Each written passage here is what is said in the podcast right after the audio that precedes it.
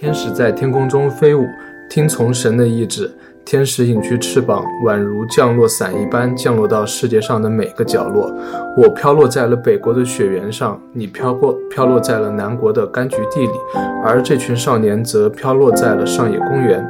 差别仅此而已。少年们啊，从今以后，无论你们如何长大，都不要太在意自己的容貌，不要抽烟，也不要喝酒，除非逢年过节。而且要持之以恒去爱一个姑娘，一个腼腆而又有点臭美的姑娘。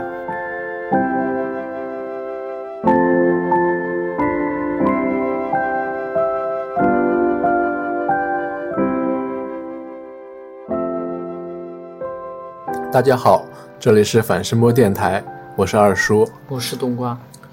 我们今天要讲的是一部，嗯，很很有，其实很有名的电影，然后很多人看了之后也会，就是很唏嘘吧，很丧的一部电影。但其实它整整体展现，就是它拍摄风格，其实给人感觉是很奇幻的一部电影吧。然后这个这部电影的名字叫呃被嫌弃的松子的一生。然后这部电影经常会出现在各个。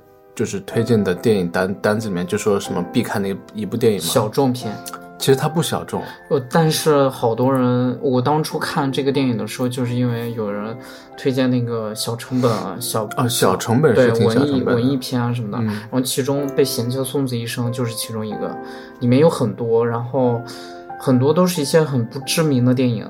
就是大家不会主动去看，但是我还是发现了这部电影。那个时候我才是第一次看这个电影。你第一部，你第一次是什么时候看的？啊？你第一次啥时候看的？应该是在大学吧？这么早？我我大概就是今年看的，去年去年去年去年年底的时候看的吧。然后看完整体给人感觉确实挺唏嘘的。这部电影给人感觉。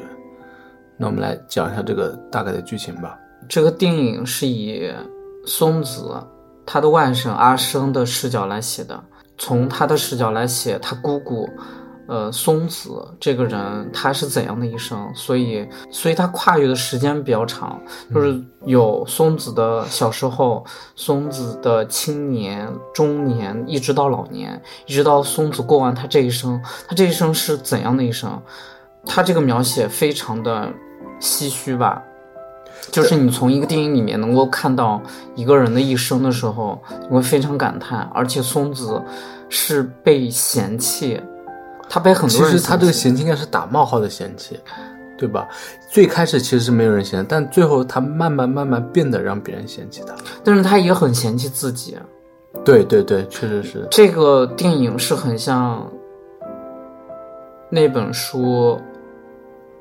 太宰治的人间失格嘛，他是嫌弃，嗯，太宰治这本书里面写的就是他本人，他觉得他是被人嫌弃的，而且他有嫌弃自己，他觉得自己是一个不好的人。我们后面会，呃，稍微穿插一点这本书的一些想法吧。我们先讲一下这个电影，这个电影就是刚开始，他的外甥阿生得到他姑姑的一个信息。然后当时他在经历分手嘛，嗯，呃，他的对象就是说我要出国，呃，学习，然后我们就结束吧。他想不想？行，那我们就结束吧。对，就感觉说的就是感觉对这个东西很干脆，就结束了。对，那你说他说和自己姑姑像是因为他们对感情都不抱希望吗？他觉得和他姑姑相似是因为他觉得。他的一些方面想，呃，是因为当时他姑姑有一个好朋友叫泽村嘛，泽村也对他说：“阿生，你真的很像你姑姑。”嗯，对。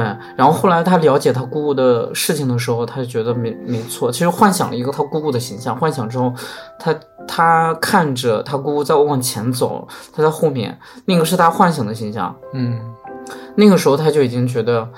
我是很像我姑姑的，我姑姑对一些一些事情态度，包括她当年经历的一些状态、一些低谷，我特别像她，我觉得我很能理解她。可能在这个阶段，对，就像你看到太宰治小说时候那段阶段一样的，对，包括。那个阿生和他父亲的关系，松子和他父亲的关系，阿生和他对象的关系，松子和他对象的关系，就中间有很多相似，所以他觉得很像他姑姑。当时阿生是去了一个日本的那种廉租房，嗯，一整楼上面有很多户人家嘛，他去了其中一层是他姑姑住的地方，然后里面特别乱、特别脏，很多垃圾。然后他住进去之后，有人有人在找他说：“你和这个这个老女人是有关系啊什么的？”他说：“我是他姑姑。”对，当时他他他是我姑姑，不是我。对阿生，说我是他外甥嘛。啊然后当时隔壁就是松子，他隔壁住的是，呃，是一个吉他手，嗯，一个摇就是那种很朋克，我就很非就主流。是莫西干头。对对对对对，然后化着很奇怪的妆，吧？对对，他叫大仓优二，这个人物名字可以不用记，嗯呃，就是叫大仓吧。他是一个吉他手，珠算三起，又又喜欢吃咖喱，每周四都要去吃，然后吃饭是要吃小菜，呃，但是他很意外，就是他是一个很害羞的人，嗯，就是你很难想象一个特别朋克的人，结果是一个很害羞的人。就是很反差那种感觉。对对对对，然后他就讲了一些松子的事情，他觉得这个人特别的奇怪，而且又脏又臭。对对对，很很有干扰，像是在房间里面蹦迪一样。对，而且他特别吵他下楼丢垃圾那个声音就巨响无比，很响就感觉整个楼都会在摇晃。是是是，对。然后他外甥就开始对松子有一些第一印象，就是觉得他姑姑很烦人，就是一个不好不好的女的。嗯然后他问他父亲，他父亲没有和他讲过多关于他姑姑的事情，所以他觉得他姑姑不是一个很好的姑姑。嗯而且他小时候是见过松子的，但是当时他对松子的印象是一个很年轻、很好看，又给他了一些给他买东西，对对，给他买东西。当时他对他姑姑的，当时是他对他第一印象，觉得他姑姑很好，但是已经现在已经长了长这么大之后，没有和他姑姑联系，所以他是没有记忆的。后来慢慢慢慢接触下来，他才想起他小时候是见过他姑姑的。嗯，对，那是在最后了，已经。对对，是结尾那个时候他才想起他姑姑是什么样的一个人。嗯呃，然后我们就讲一下，他外甥是住在那个地方的时候，有有那个黑社会，像黑社会的人停在停车开车到他那个地方，嗯，然后阿生就觉得很奇怪，他姑姑但其实是警察吧？呃先有警察，后来有那个黑社会，就是戴着墨镜什么的，对，而且总是有一个奇怪的男人会站在窗口看着他看着他，是吧？对。而且是就满脸是疤痕，就感觉很吓人。哦，对，对。就是一共有三波三种人，一种是警察，一种是就是我们后后面会讲到的叫阿龙，是松子的其中一任对象，然后还有就是他的朋友泽村泽树，对，泽泽树是一个女的，是和松子是最好的朋友，对，泽村，泽村，嗯。泽村是和松子是，泽村当年是松子最好的朋友。嗯。泽村知道松子的事情之后，一直在等松子回复他，结果没想到松子去世了，所以他一直在松子的那个房子乱转，就是开着车在那个地方盯着，结果发现了阿生，后来把阿生抓到了车上。阿生看到泽村的时候很惊讶，嗯，说：“你好眼熟啊，难道你是你是不是拍过那种片子？”他说：“没错，我就是拍那个片子的。好像是的。”然后他说：“好像是我当年看过你的哪部作品？”他说。然后泽东突然很开心说：“没错，那是我的处女作。没想到，没想到你还看过，然后还捏了他一把。嗯 慢慢慢慢就和阿生讲了一些松子的故事嘛。嗯，松子童年其实也很重要，导致他以后面后面一系列的那个嘛。性格，对，是的，可以讲一下。我讲，其实松子他小时候家庭就是一个很传统的家庭嘛，他有他有爸爸妈妈，然后他妈妈就是个家庭主妇，爸爸好像是也是一个相相对来说事业比较成功的人，然后他有一个妹妹和一个弟弟，他因为作为家家里的长女，因为他妹妹就是身有残疾，然后就一直躺躺在床上嘛，然后所以他父父母就对他的妹妹很关爱，就导致他从小就就可能得到关注比较少。然后直到有一次呢，他和他的父亲去一个像是游乐场去看一个什么表演，无意间朝他父亲做了一个鬼脸，然后他父亲一瞬间就很开心，就朝他笑了一下，然后就会让就会让那个小小的松子感受到，诶，如果我想得到这个世界的关注的话，是不是我要去做这种鬼脸，然后去让别人大笑？所以这就给他日后的成长埋下了一个比较大的伏笔。所以他就之后，只要他遇到一些他无法去处理的情况，他就会去条件反射性去做鬼脸，就是这样。这样其实他小时候就主要是这样成长过来的，然后直到他。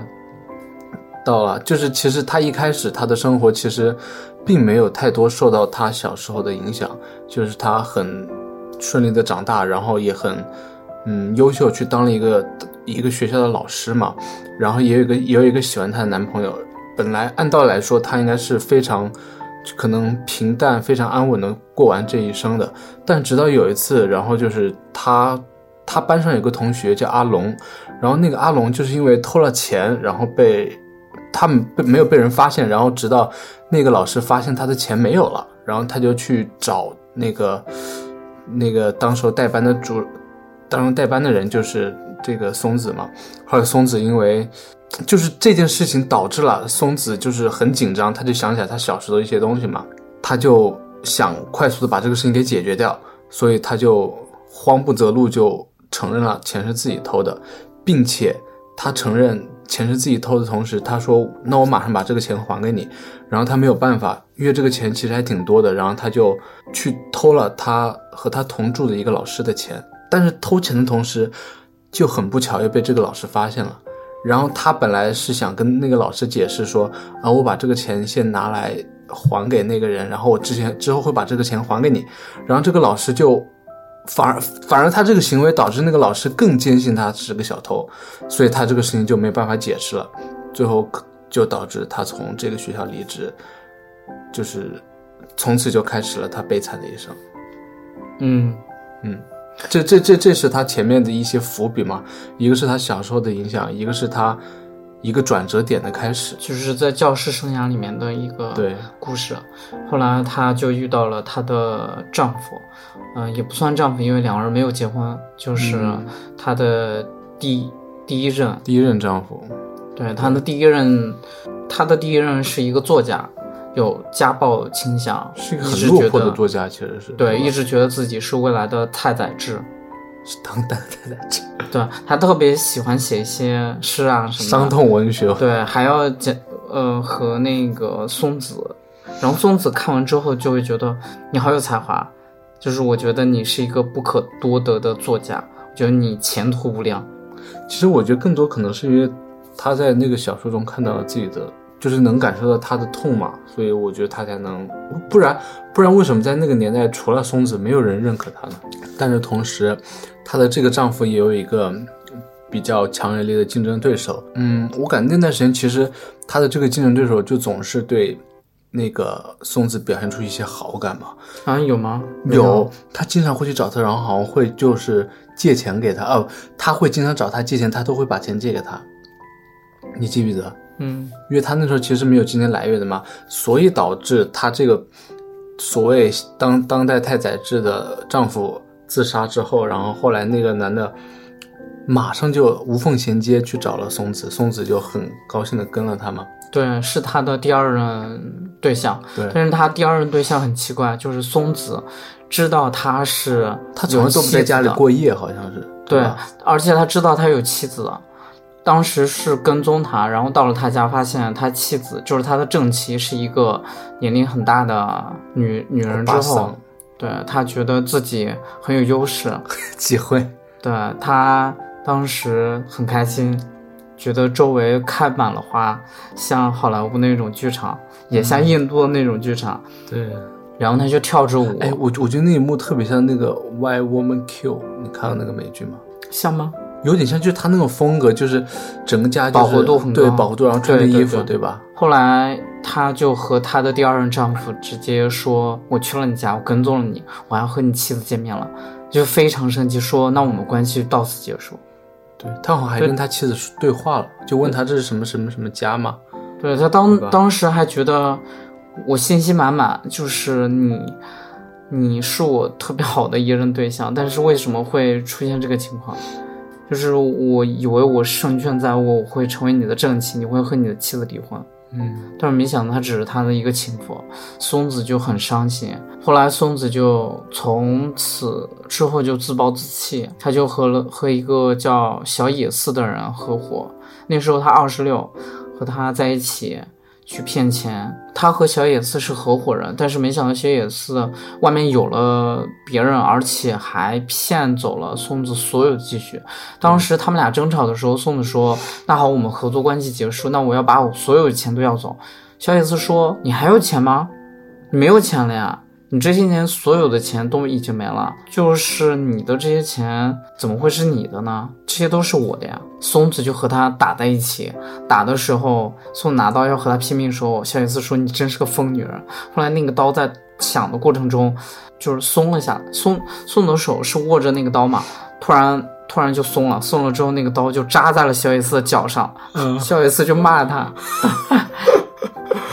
后来，后来小野寺就是没有打过松子，松子就拿着那个刀把小野寺给杀了。嗯你说为什么他还说她是个疯女人？那因为他小野寺可能只是觉得他是一个，哪怕是把他的钱骗走了，他可能哭哭啼啼或者和他闹一下，但是绝对不会说和他动手，也不会说杀了他。小野寺觉得她就是这样的一个女的，软弱无力，但是没想到。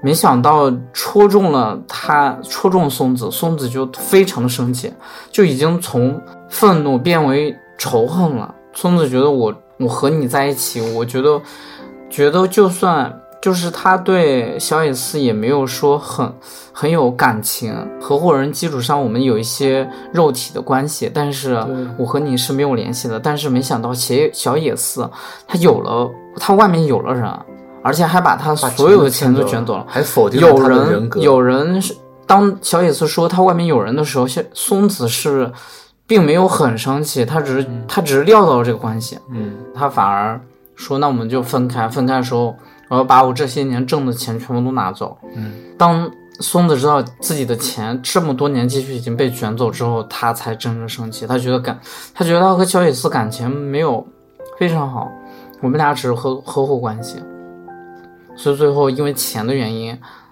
把他给杀了。嗯，那个时候他是站在外面，他那个好像是黄昏吧，大雨然后他觉得我，嗯，人生无望，一了百了吧。而且我我还杀了人，然后他就想跳楼，结果自己的求生欲把自己 救了下来。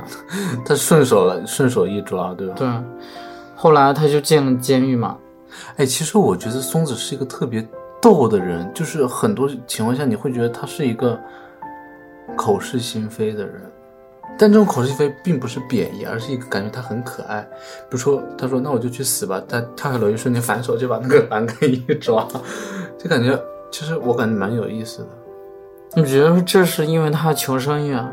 我觉得这可以说是他求生欲啊，我觉得更可以说是他一个反，他是一个下意识，他根本就没有想过去死，他这个死，就是他很多东西他表现出来只是他为了保护自己，比比比，比如说他后来跟那个坚村啊不是坚村，泽村说的，就是泽村找他去那个，其实我感觉他内心是动摇了的，但他是为了他觉得他他觉得我这个样子。我没有办法再和你成为朋友，我觉得是对你的一个影响，所以他拒绝了。包括这个大叔去死，其实他更多是一个，他希望，假如说他希望这个时候啊，我说我去死的时候，有人来救我一下，有人来拉我一把。然后我拒绝你的时候，你强行，你不要这样，我带你去怎么怎么样，就是感觉他可能更多是一个自我的保护，所以我感觉他是一个很可爱的人，在我看来有时候，我这里面还没有看到可爱，我只是觉得前面东西我会觉得他有点可爱，因为还是能看到自己有一点像他。松子当时没有没有跳楼成功嘛，他就换了一个名字，嗯，他就去理发店，他不是他好像去跳那个大屁股舞，你记得那个大屁股舞吗？就那段时间大家都会，就是卡戴珊那个大屁股舞，然后他在里面跳舞。他是遇到理发师，当时理发师他觉得他需要一个稳定的感情，然后这段感情也是让我看的比较揪心的，就是理发师人是一个很憨的人，嗯胖胖的、笨笨的、憨憨的，然后他有一家理发店，当时那个时候还没有结婚是吧？理发师是已经丧妻了，他的妻哦子已经死了。当时松子就是觉得他看他这么嗯憨又这么可爱，就和他在一起，已经在一起了好多年，结果还是被警察找上门了，警察就把他给抓了。当时他没有和理发师留任何东西，而且当时和理发师好像有孩子吗？没有，没有，没有孩子，就是他从来就没有有过孩子，对他被警察抓走之后，没有和理发师留下一封信。因为就很突然，他好像在外面干什么，突然被抓走了。对，理发师就当时他觉得理发师会和他一样，会继续等他，等他，但是没想到判了八年之后，他出狱的第一件事就是他去找这个理发师，结果发现他已经有了妻子和孩子。那时候松子已经三十四了。但他那个时候，我觉得，就是从他被警察抓走之后，就是感觉这个理发师就根本就，不为所动吗？可是八年时光呀，对啊，就是就到最后他回去去找那个理发师的时候，那个理发师都不知道到底发生了什么，他都没有看到他最后一面，就是在他眼里，那个松子是突然之间人间对变化了，对对。对，我我是觉得这个八年时间真的很长，而且而且我跟而且理发师和他也是很恩爱，不是说理发师人很傻，呃，只是为了凑合过日子，而是说他以他对松子也是有感情的，但是松子被抓了之后，他没有留下任何东西，就直接走了。你觉得能不能这样说？其实包括你从这个地方就可以看出来，很多东西是松子自己理解的那种东西。对，比如说他父亲，他觉得他父亲不爱他，其实他父亲很爱他。然后他看到他八年回去之后，看到这个理发师已经结婚了，他以为理发师会和他一样有这样的性格，就是一定会为这个人等个八年、十年更长时间。但是没想到，这个理发师有了妻子，还有了孩子。对，但但但是他就是他没有看到这个过程，也许这个理发师已经等了他七年了，在最后一年已怎么可能？他孩子已经很大了。啊？那就就是因为他离开八，比如说他理发师等了他四年，对吧？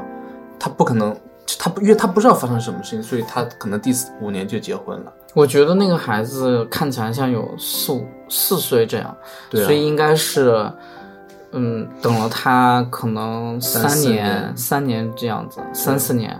但但是在那个松子看到这个结果之后，他觉得他被人又抛弃了。没有，他当时是信心满满去过去，结果发现他有孩子的时候，他没有去打扰他，对他觉得嗯人之常情，对，没错，我怎么会就是我没有留下任何东西，我还要奢望你等我八年，等我出狱，我也没有对你说我未来会来找你，而是说八年之后突然来找你，谁都不可能会在一个无法预知的情况下说我我为了你我等你八年，而且松子讲到自己也入过狱，而且杀过人，对，所以他觉得既然你有妻子和孩子，那我就不去打扰你。所以那个镜头就是他离开那个理发店的时候，他就好像在对自己说话，就是啊，对啊，我真傻，就是我为什么会觉得一个人还会继续这样等你？然后他就转身离开了。嗯，对。其实我觉得自始至终，她就是一个很善良的人，她从来没有想过伤害别人。除了那个她的丈夫竞争对手，她想小三上位以外，她就没有做过任何坏事。可是他上位怎么说？对一些道德很高的人来说，就是说不能接受，也不能看到别人会成为小三。但是松子是在自己知道是小三的情况下，他还要当正妻，就是别人有些人看到这个剧情可能会觉得我没有办法理解，就是这段，我也觉得就是可能是她唯一很过分嘛都。不可是我觉得这只是生活里面的一个点，他没有办法决定说这个人的道德是很差的。就是她以为她的丈夫，她的这一任丈夫和她妻子只是表面上夫妻，啊，会因为她离婚，所以她才这样说，而不是说我心甘情愿当小三，无论怎样。嗯无论发生什么事情，我只是作为你的情妇，不是这样的。他是觉得是他是已经他自己就觉得我就是你的正妻，就是你对你妻子的感情是不好的。你和他，因为他一直在对他说说我家那个怎样怎样怎样的，所以他觉得你和他只是过过日子，你和我才是真爱。每个小三都是这样想的。小三肯定是觉得是真爱才会跟他在一起，除非就是投钱图钱。可是那个男的对松子也是这样说的呀。嗯，所以松子一直这样觉得，嗯，那我就是有机会的，而不是说如果男的说我你就是我我们就是玩一玩而已。对对，就是我们不要有太多感情，然后对他也不好，也不会也不说我爱你，也不说任表露任何感情的话的时候，松子是不会越过这一步的。但是当她看到看到她丈夫外面有了妻子，然后又对他表露一些我爱你的情况下，他会觉得我能接受你外面就是你是有妻子的人，就是你对你妻子只是表面关系。嗯，这是理发师是他的第四人。理理发对，小小野是第三人嘛。对对对，后后来，松子就去从事那个脱衣行业。嗯啊，就是大屁股舞，好像这首可以叫大屁股舞。，对对对，嗯、他是在那个一个一个理发店认识他，影响他一生的人，就是他最好的朋友，是他最好最好最好的朋友。因为松子也没什么朋友。对，确实。对，松子的这个最好朋友直是一个很自卑的人。松子这个最好的朋友叫泽村，这个女的非常的和松子聊，非常能聊得来，她们俩特别像姐妹一样，两个人开玩笑就像两个少女一样，对不经世事的少女，两个人。心知肚明彼此的性格，也知道他们俩是怎样的人，心里面是就是他们的关系处得很好。但是后来泽村就是有了对象，然后对象又特别有钱，慢慢松子觉得泽村是一个很好的姑娘，而我我是一个很差的人，我进过监狱，我杀过人，我怎样？就是他觉得泽村慢慢慢慢生活步入正轨，那我不要影响他的生活。所以当泽村说他有对象，并且邀请他来家里面做客的时候，松子直接拒绝了。他觉得他是怕他自己在小成为一个小三？没有，不是的，他是觉得我这个人很差，我要是来了你家，你你是一个好，你是一个好姑娘了，你是我最好的朋友，但是你现在有了朋友，我们两个世界不一样了。当初泽村和松子的价值观是一样的，就是觉得男人不需要感情，对，我不需要感情。但是没想到泽村还是结婚了，而且他他的这个对象又非常好，所以因为这件事，两个人就疏远。疏远之后，是他主动疏远的，其实对，松子主动疏远，但但是泽村根本不知道原因。对一直在找他。后来松子就在一个小巷子里面发现了阿龙，阿龙，但我没想到他居然会和他学生在一起。其实，嗯，他后来就解释，其实阿龙看他第一眼就喜欢上他了。对对对，但是为什么阿龙会欺负这个老师呢？你就知道那个年那个年龄的青春期的男生对于喜欢的女生都是这个样，就是要欺负。欺负你，然后引起你的注意啊。可是这个玩笑很大呀，就导致他的教师生涯已经毁了。对他就是可能到那个时候没有想这么多，还是太年轻了。不过他后来就表达了自己的歉意嘛。不过确实，我觉得他们这有是表达吗？他们这是一段孽缘。对，我觉得阿龙和他和松子这个，我并不是很看好。就是我感觉他们俩的性格都有问题。嗯，阿龙也不是那种有担当的人，松子松子和阿龙在一起之后，是已经隔了有十八年，嗯，就是自从那件事情发生之后，阿龙好像也退学了。后来，嗯，然后在和松子相处的时间，阿龙是去偷了那个钱，把那笔钱好像是动了不该动的钱，是他大哥的钱，嗯，结果他被人是那个割了脸，就是他脸上有那个好多刀伤，然后那你说他从小偷钱习惯到现在都没有改变，对吧？毁了他的一辈子。可是他偷这个钱就是给松子呀，给松子干嘛？不知道，好像给他开店吧，啊？好像是我忘记了，哦，他说他想开个理发店是吗？好像是，你不要。哦，没这点没印象。嗯，然后两个人就逃到那个旅馆。当时阿龙对他打电话说：“你来到哪哪个地方？”就来那个旅馆。刚来旅馆之后，两个人就抱在一起，然后亲啊，干嘛？嗯，阿龙就说外面人非常多，但他实在没有解决办法，所以他就打了那个报警电话。哦，对，所以那些人才走。警察来了之后，阿龙就被抓了嘛。抓到监狱里对，抓到监监狱之后，松子一直等阿龙。阿龙出狱，呃，那一年松子是已经四十了，但是看起来还是挺年轻的。他当时穿着那个风衣。衣服，当时冬天嘛，他抱着那个花过来找那个阿龙。阿龙出去之后，没想到外面松子在等他，已经过了这么多年，松子还在等。当时阿龙看到松子之后，是看到那个花，然后觉得没想到等了我这么久，就是突然就让我想到他第四任那个理发师，就是松子也是很希望他一直在店门口等着他，这样等着阿龙说阿龙看到他。就赶他走，说你为什么？当时松子很开心，说哇哇，你终于出狱了，就赶过去。赶过去之后，阿龙就把那个花给打在地上，然后让松子走，说我不想见到你。松子就说我我等了你这么多年，你不是应该我们俩不是应该属于那种有情人终成眷属那种很美好的吗？但是阿龙觉得他对不起松子，而且觉得不希望松子和他有交集了，就是。我不希望你受到我的牵连。因为其实最开始他心里知道，一开始就是他害了松子，从学校离开的。然后现在又因为出狱，就是监狱这个事情，然后松子已经这么大年龄，他真的不希望他为了为了自己搞一些搞得特别累、特别特别辛苦，所以就不管是打他、骂他还是怎样，就是当时还对他吐口水，就一直赶着松子。松子很不理解。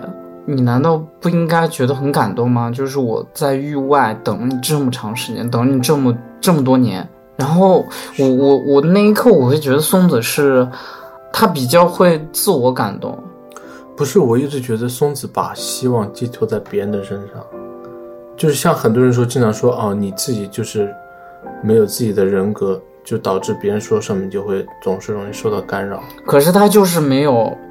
他就是因为童年活在他父亲的那个阴影之下，对，因为他父亲去马戏团，那个马戏团，对他长大之后又去了那个马戏团，当时好像是和他弟弟借钱，对，然后他弟弟给了他说这是我最后一次给你钱，然后另外说父亲去世了，嗯，然后松子当时眼睛是被打伤了，因为他当时和第一任在一起，第一任是。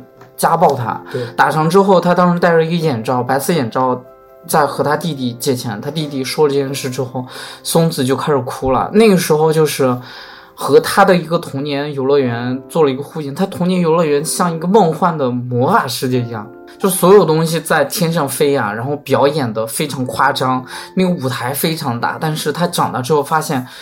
那些去游乐园的人零零散散，只有几个，而且大家像是很疲惫的中年人一样，大家在游乐园并不开心，没有任何的开心，所有的光彩都不再是以前。那个时候觉得游乐园非常大，但是现在看游乐园又小又破败，而且舞台上的演员都很可笑，对，就是漫不经心的那种感觉。对，所以这个呼应让我挺。难过的，然后他，他也松子那个时候也变得开始在考虑他的家庭了，考虑他的父母，所以当时在在他和泽树认识之后那一年，他是打扮的非常夸张，去了回回了家一趟看他父亲嘛，然后只看到了一个遗照，对那个遗照，然后他的出来刚好碰到他。就说姐姐，你你终于回来了吗？姐姐，就是你不要再走了，你你留在这里吧。当时他是想到他以前对他妹妹是有多狠，然后说就恨不得他死啊这种狠话，所以他觉得他没有办法继续在这个家里面。他也接受不了对他妹妹说了这么狠的话，而且他现在到死都，他父亲死临死的时候，他们没有见到父亲一面，他觉得他亏欠太多了，他没有办法在这个家生活。对，是不是那个时候他妈妈还给他递一本日记？就他爸爸好像给他写了些东西，对吧？其实表达就是我其实就记录了一些他的东西嘛。对，然后那个时候他也松子也了解了他父亲的一些想法。嗯。就是他父亲并不是像松子童年那个印象一样，就是他父亲只是因为小孩子觉得他妹妹获得了太多他父亲的关系，每次他父亲回来，他父亲就要上楼，然后所有好吃的都要给他妹妹，他就心里很不平衡。哎，你这突然让我想到了那个寂静之地，你看过第一部那个吗？那个父亲不就呃，那个女儿不就是一直觉得父亲好像对她有怨言，对吧？因为他因为他的一些举动导致了他弟弟的死嘛，所以我感觉其实是一样的。就但他最后我就觉得挺好，就是在他父亲临死之前，就是表达了对他们的爱，嗯，就通过手势嘛，挺好的，我觉得。后来阿龙出狱之后还是打死了人，然后他又继续入狱了。在狱中，他就一直在想象，他在狱中一直在忏悔，想这么多年自己在干嘛，他对松子是做了有多大的亏欠，一直觉得对不起。不管是学生时代，就是撒谎，结果把松子人生搞得非常的混乱，一直到现在又和松子纠缠不清。导致松子现在已经四十多了，还是这个状态。对，所以阿龙就觉得很对不起松子。后来松子就完全自暴自弃，他觉得他恋爱了这么多，结果结果每一任结局都不好，然后他就开始追星。那段时间他喜欢一个组合。当时他就写了很厚的一个信寄给他们，就有一本书那么厚。对，然后寄过去之后，他信息满，每次都要去看这个有没有回信，但是等了很长时间都没有。松子就万念俱灰嘛，然后有一天他就疯了一般，就跑出去在墙上写写画，就说“生而为人，我很抱歉”这种，也就是“人间失格”那句话嘛。嗯，然后最最有名的那句话嘛。是。然后当时你说他看过《人间失格》吗？肯定看过是吗？不应该，应该没有。但是他与第一任你怎么会觉得他看过《人间失格》？他只是看过他第一任写的那个内容呀。他但他第一任，而且太宰治也很有名，他觉得他就是太宰治啊。他虽然不了解太宰治在写什么，但是他觉得太宰治就是，就是他不用了解太宰治写了什么，他就像我们只需要了解一个作家他的一些。名言是吗？对，风格、写作风格什么的，我们就会说，哇，你写这个东西好像某某某作家。那倒也是的。对。然后松子当时是五十岁追，五十一岁了，已经年龄中中老年了。嗯，变得特别胖，特别邋遢。嗯，手指都是那种非常肿的，然后每天靠拾荒去吃一些东西，屋里面非常的脏乱。他是直接睡在那个垃圾袋上面，然后但他叠了很多千纸鹤，嗯，对，对吧？好像挂在天空中。是因为他喜欢他妹，不是他妹妹，好像就底下千纸鹤。对，当时他是躺在垃圾堆里面，想象着给他妹妹梳剪头发什么的。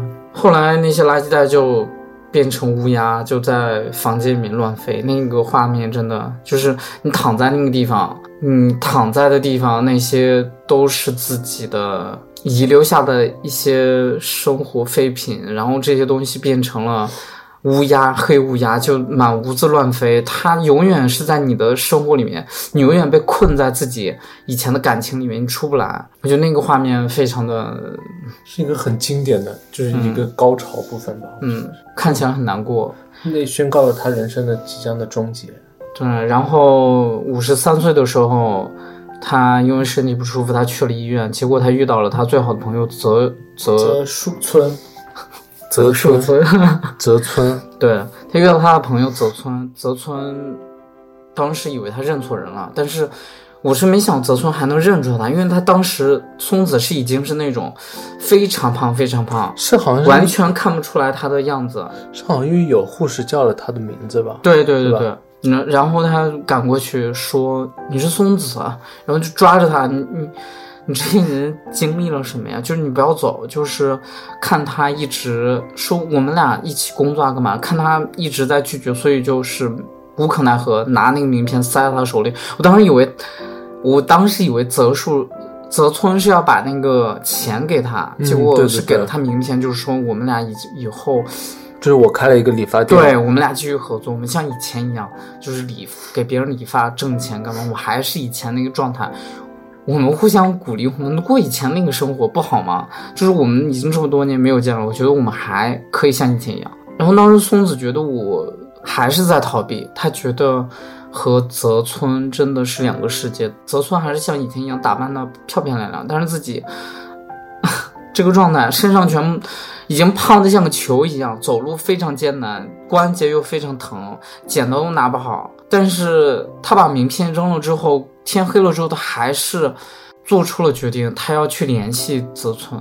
嗯，那个时候，我觉得他还是回想到一些美好的东西，他觉得我还能像以前一样，就就是换一种生活方式。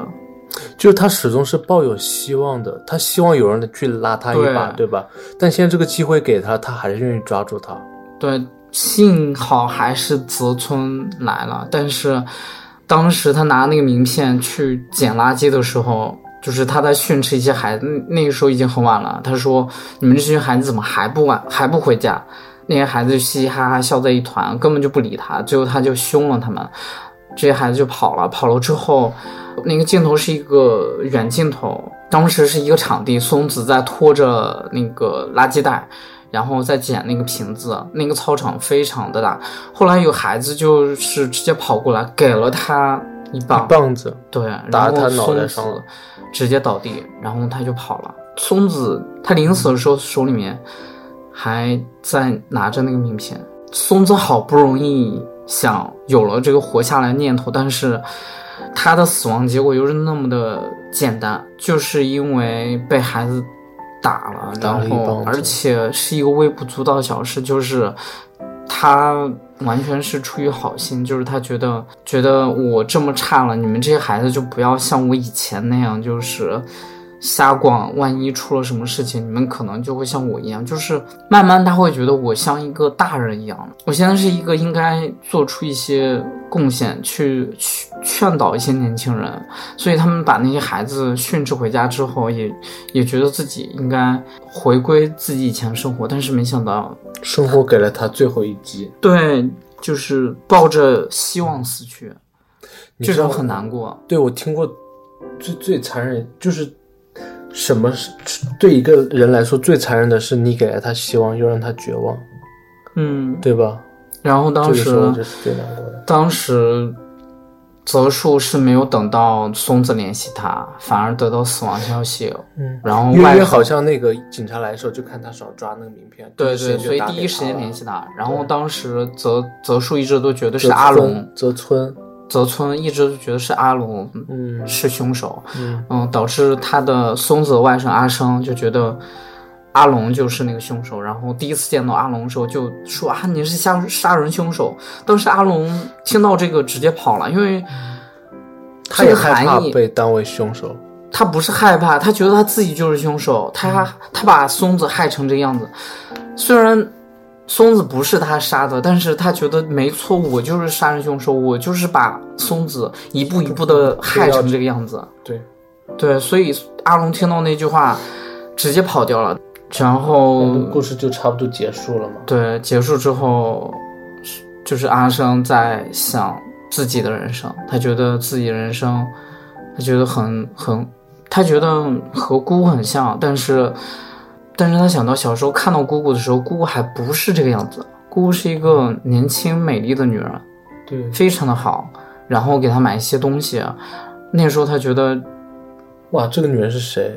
对，对吧？他是这样想，但是现在长大之后，他觉得他的姑姑的这个人生给了他一些想法，他觉得他接下来要像他姑姑这样生活，就是充满希望。对我记得有一幕让我印象特别深，就是当时候泽村不是到那个房子里面看到了阿龙之，呃不，看到了那个阿若是吧？谁？啊，他的外甥，外甥叫阿外甥若阿生。阿生看到阿生之后，然后他不是打开了一扇窗户嘛，然后那扇窗户正好对的就是那个那条河，然后当时他就那个那个泽村就跟阿生说了，就说哇这条河跟我们小时候家乡那条河一模一样，就是我感觉就是虽然松子他一直在逃避一些事情，但是他从来都没有忘记过对希望的追求，就是他可能一直想念着自己的家乡、自己的家人。他这一生真的，他一直都希望有人来帮他一把，比如说有人来就是告诉他啊，你做错了这些事情也没有关系，我们还是爱你的。就也许有人来真跟他说一句，他就会回头。比如说泽村，到最后都没有抛弃他，没有嫌弃他，所以他还是愿意去改变。但是没想到最后结局是这个样子，唉，就让人就是特别难过。松子这个性格也，也也和那个那本书太宰治是吧？对太宰治的《人间失格》很相像，就是他在面对幸福的时候像个胆小鬼，任何柔软的东西他都害怕，连棉花糖都害怕。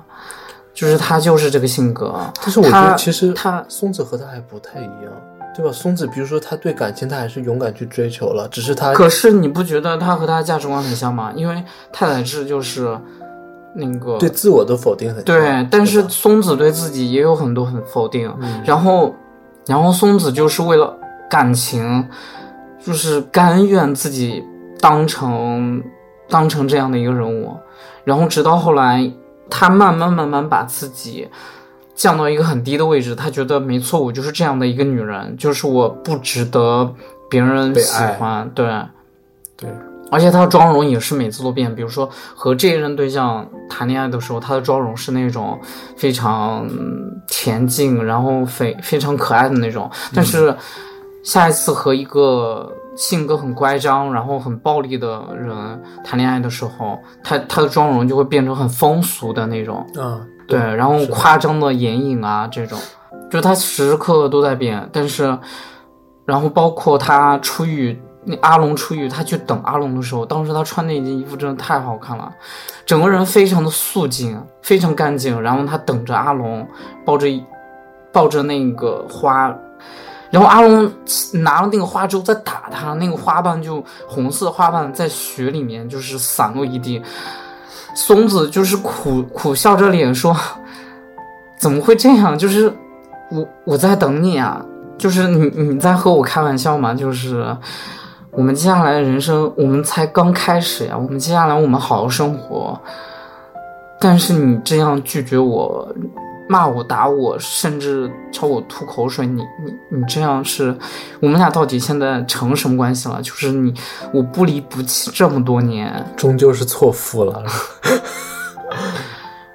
然后那个《人间失格》里面，太宰治在《人间失格》里面写的就是，我这个人就是一个滑稽，言行很滑稽，讨好别人，受到别人责备，在面对别人的时候会非常害怕，害怕的发抖。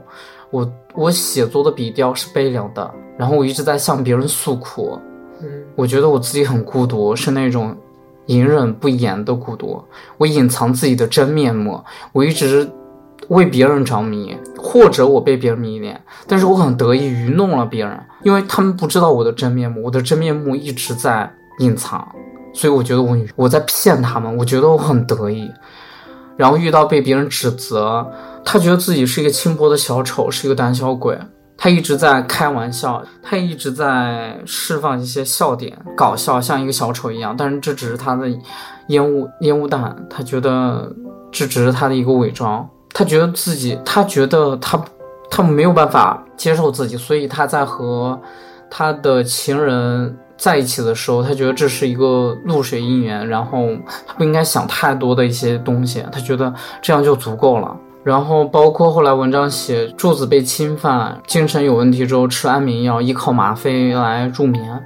后来就是他妻子原本是一个很纯真的人，但是他妻子现在变成这个样子之后，他精神上就有了问题，他就被关到了精神病院，然后他觉得自己丧失了做人的资格，然后再到后来得知了父亲过世，就是《人间失格》这本书写的也是和松子一样，就是他经历也很相像。嗯，找到了。我找到，那我念一下吧。就是我选这一段是美男子和香烟这很短，但是真的，你你想象一下那个画面，我觉得真的是这一整本小说中，我觉得给我感觉是太宰治最真实的那一面。我们一起来到了上野公园前面的广场，刚才那四个少年正沐浴在冬日正午的阳光，兴高采烈地嬉戏着。我游荡着，不由自主地朝少年那边走去。别动，就那样。一个记者把镜头对准我们这边，咔嚓一声按下了快门。这一次笑一笑吧。那个记者看着镜头，再次高声叫道。一个少年看着我的脸说道：“这样相互看着会忍不住笑的。”说着，他笑了，被他一逗，我也笑了。天使在天空中飞舞，听从神的意志。天使隐去翅膀，宛如降落伞一般降落到世界上的每个角落。我飘落在了北国的雪原上，你飘过飘落在了南国的柑橘地里，而这群少年则飘落在了上野公园，差别仅此而已。少年们啊，从今以后，无论你们如何长大，都不要太在意自己的容貌，不要抽烟，也不要喝酒，除非逢年过节，而且要持之以恒去爱一个姑娘，一个腼腆而又有点臭美的姑娘。我觉得这段是整本书让我觉得最最感动的地方。你觉得这个段落写的很日常？很日常，但是会让人觉得充满了生命力。就是即使在所有的困难面前，在这一瞬间，在在这些少年的笑容和一些很很青涩的玩笑，在冬日的阳光下，感觉一切都可能就像是松子在每次失落的时候打开窗户，看到那条和家乡一样的河流，或者他在捡废物的时候，就是抬头看一看河边草坪上的星空，他会觉得。我都能重新开始，这一切又有什么关系呢？我觉得这一个是让我觉得最感动的。那你是怎么？那你觉得《松子》这个电影怎么样？很好，我很喜欢。你喜欢哪些方面？你觉得哪些有共鸣？你和他有相似？我我没觉得我和他有相似，而是让我反思，就是就是，我觉得当你最绝望的时候，也许你去。想一想最美好的东西，或者说你觉得你愿意去改变的东西，你有了一个正向的目标之后，也许所有事情都不会朝着更坏的方向发展。就比如说，他其实从来都没有恨过他的妹妹，他从来都没有不爱他的妹妹，甚至到最后电影的结尾也是他死去之后，他就回到了他原来的家里，然后他就像走到一段通往。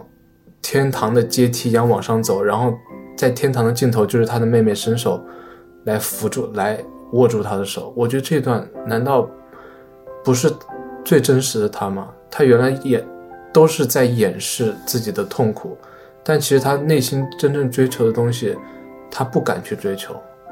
也许他是因为一次次、一次一次被伤害，导致了他 失去了这个勇气。但是他从来都没有忘记自己内心最想要的东西，就是爱。不管是来自家庭还是来自于她的丈夫，那么什么电影都能聊到爱这个方面。但是你比如我们聊电影，就是那种悲伤中，但没有啊，就哪怕是爱死亡机器人，都要说世界充满爱。然后聊到其他电影，都是愿世界充满爱。就是可能我太积极了，没办法。就是我我真的看到他悲伤之后，但是我会觉得，我觉得这个特别像那个一个内敛的故事，就是。有些人的性格真的是内向，然后又敏感，又比较社恐。他们会，他们看到这个电影会特别多的考虑，嗯，因为，呃，学生，因为在那个学生时代，就是有一段时间，我就是像松子吧，嗯，差不多像他这个状态，就是，呃，和别人相处就很难。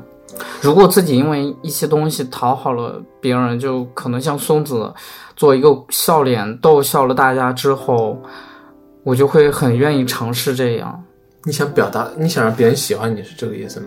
就是不管是表达还是恐，不管是被别人喜欢还是，呃，别人恐惧我，我都希望有一个模板。